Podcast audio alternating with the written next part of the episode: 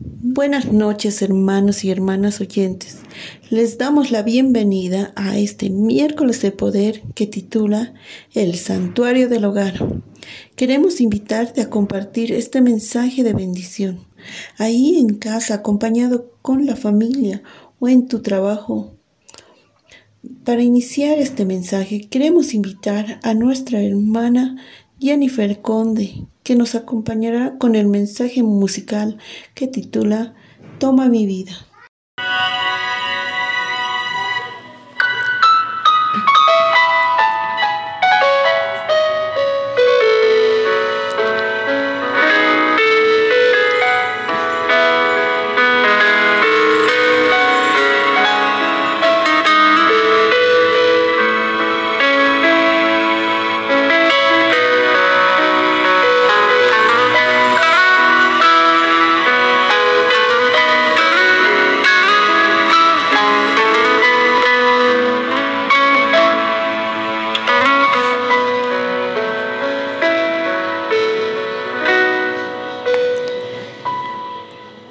Señor, en esta lucha no quiero estar solo.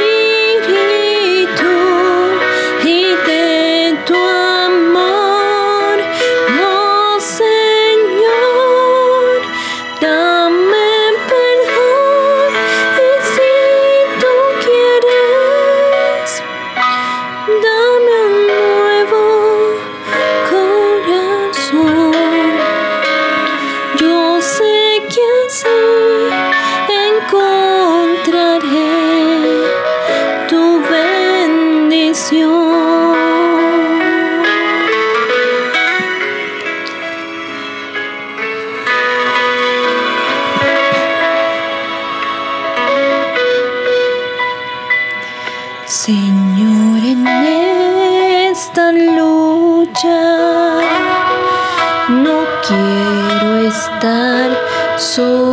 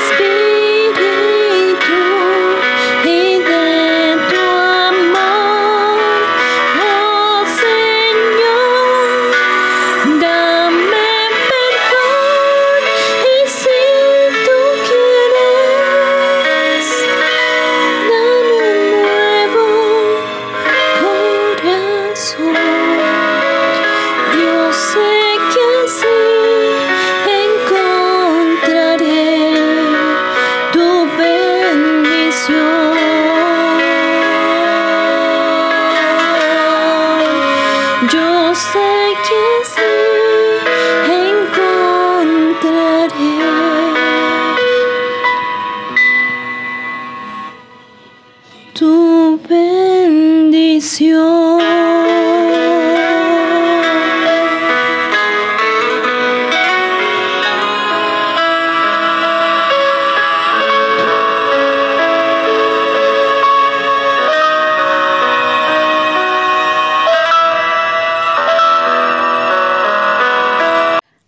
Agradecemos a nuestra hermana Jennifer Conde por regalarnos ese hermoso canto que titulaba Toma mi vida. Ahora ingresamos al tema central de hoy que titula El altar de la familia. Vivimos en un mundo que alega no necesitar de Dios. Algunos expresan esto ignorando completamente su existencia, pero niegan su interés en el mundo y creen que Dios nos creó y nos dejó que parezcamos sin esperanza. Dios nos demuestra que está constantemente durante el día y la noche. Él sabe que necesitamos constantemente de Él y está siempre listo para ayudarnos. Para este hermoso mensaje invitamos a nuestra hermana Flor Quispe. Un saludo queridos hermanos y hermanas. Un privilegio compartir con ustedes la palabra de Dios. Hoy hablaremos de el santuario en el hogar. Vamos a empezar buscando en nuestras Biblias en el libro de Job 1.5, que dice, vamos a dar lectura. Y acontecía que habiendo pasado en turno los días del convite, Job enviaba y lo santificaba. Y se levantaba de mañana y ofrecía holocausto conforme al número de todos ellos, porque decía Job, quizá habrán pecado mis hijos y habrán blasfemado contra Dios en sus corazones.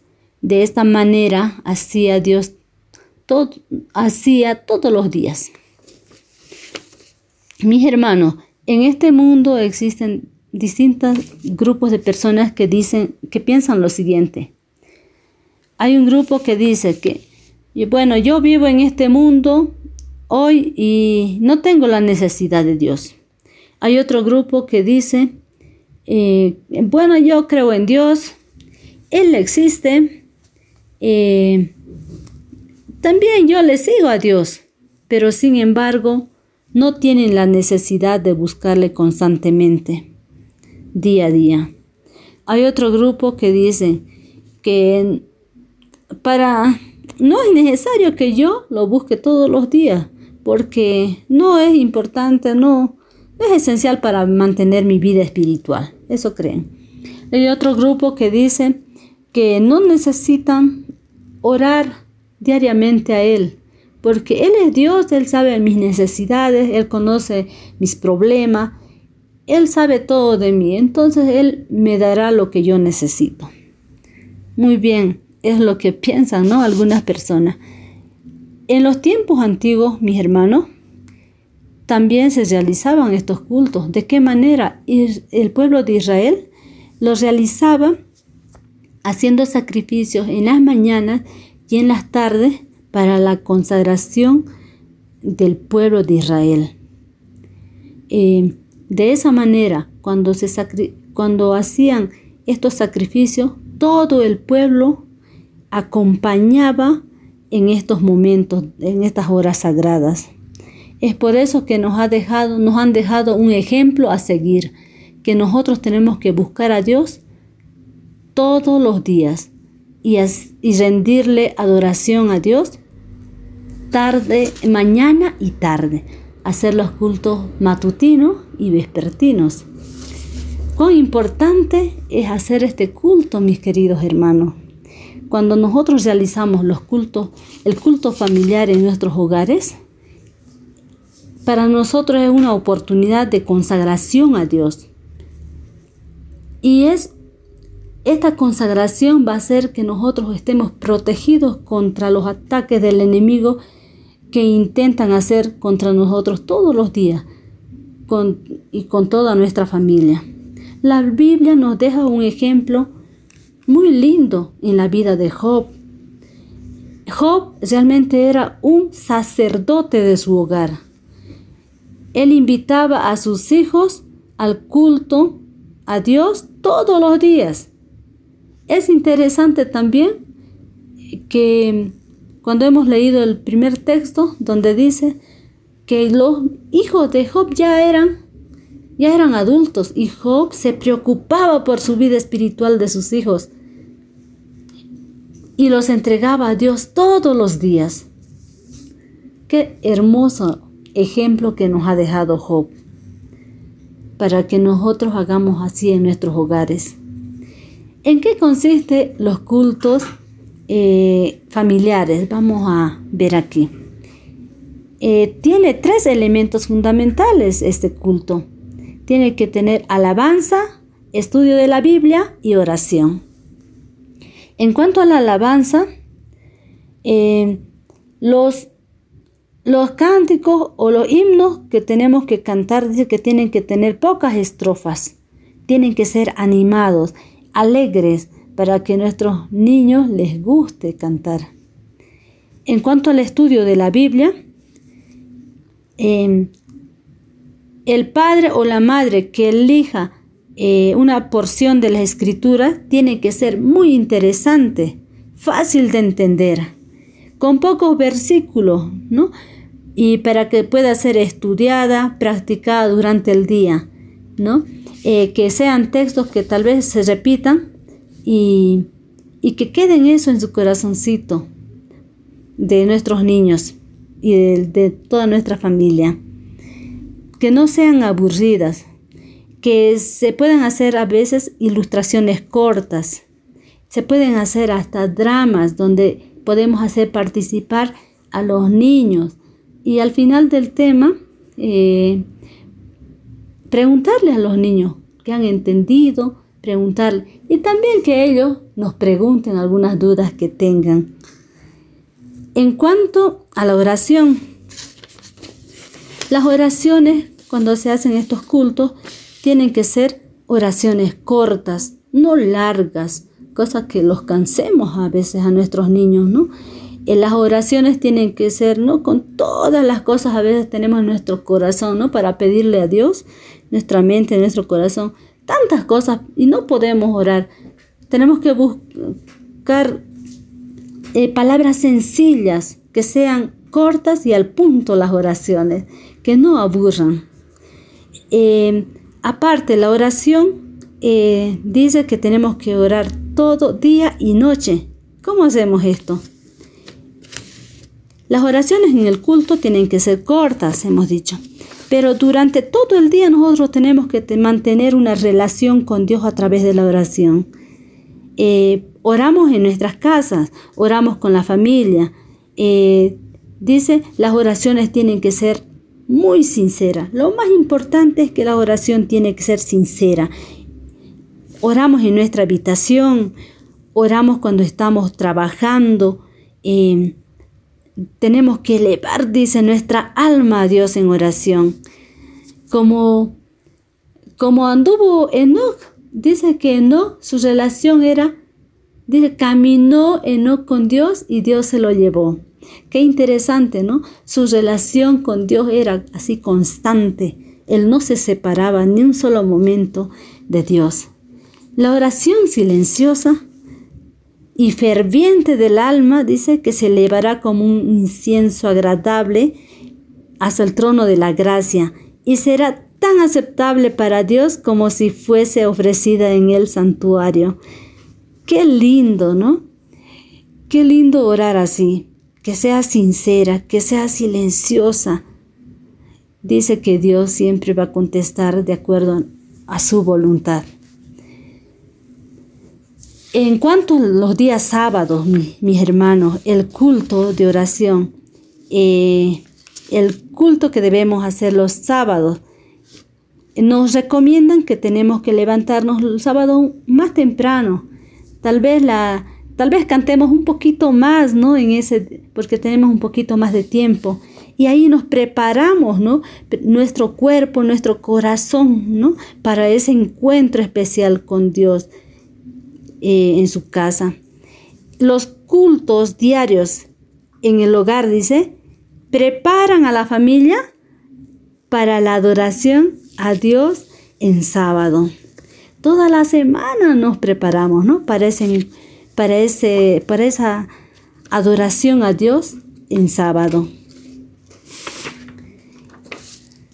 Si nosotros tenemos estos cultos en nuestra familia, tenemos un altar en la familia eh, de adoración a Dios, eh, también esto nos ayuda, ¿no? De forma personal y también en nuestra familia nos va a ayudar, va a ser una bendición especial para nosotros. Pero ¿saben qué, mis hermanos? También va a ser una bendición para otras personas que nos ven, que conocen, que saben que nosotros hacemos los cultos todos los días. Y ellos también verán esto y también harán lo mismo. Vamos a hacer un testimonio. vamos a hablar de Abraham, el amigo de Dios, ¿no? Que dice en Santiago 2.23. Dice que Abraham era amigo de Dios. Él nos da un ejemplo muy lindo, mis queridos hermanos.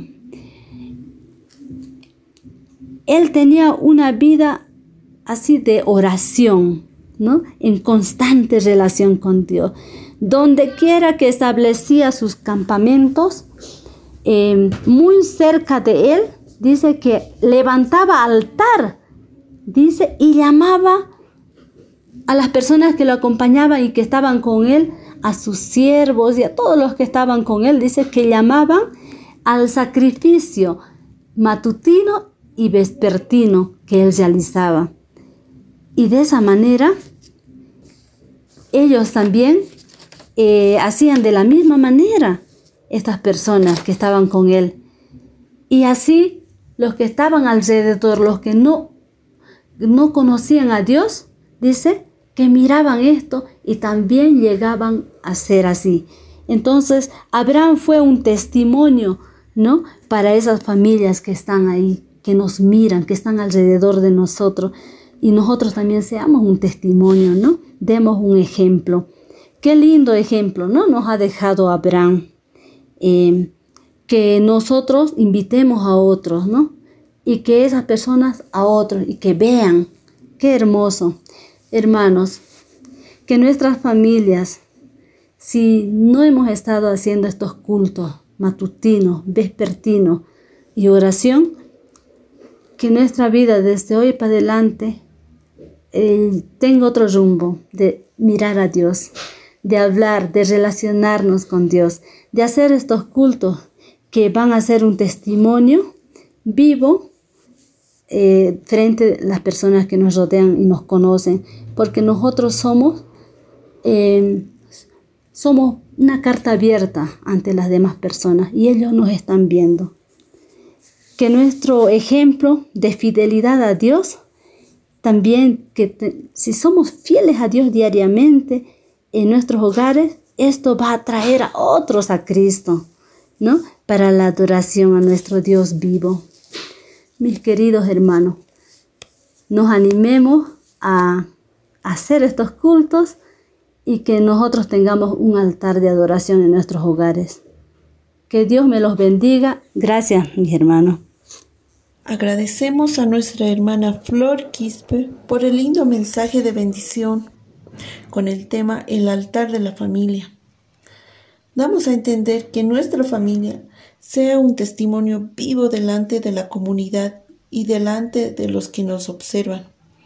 Que nuestro ejemplo de fidelidad a Dios sea expresado diariamente en nuestros hogares y pueda atraer a otros a Cristo. Así llegamos al final de esta transmisión y te invitamos a compartir con tus amigos y familiares tus pedidos de oración déjanos en los mensajes. Puedes seguirnos también en las redes sociales de Facebook, Anchor, YouTube, Spotify. Te esperamos para el siguiente capítulo. Que tengas una agradable y separadora noche. Mi nombre es Miriam Quiñajo, quien les estuvo acompañando durante esta transmisión.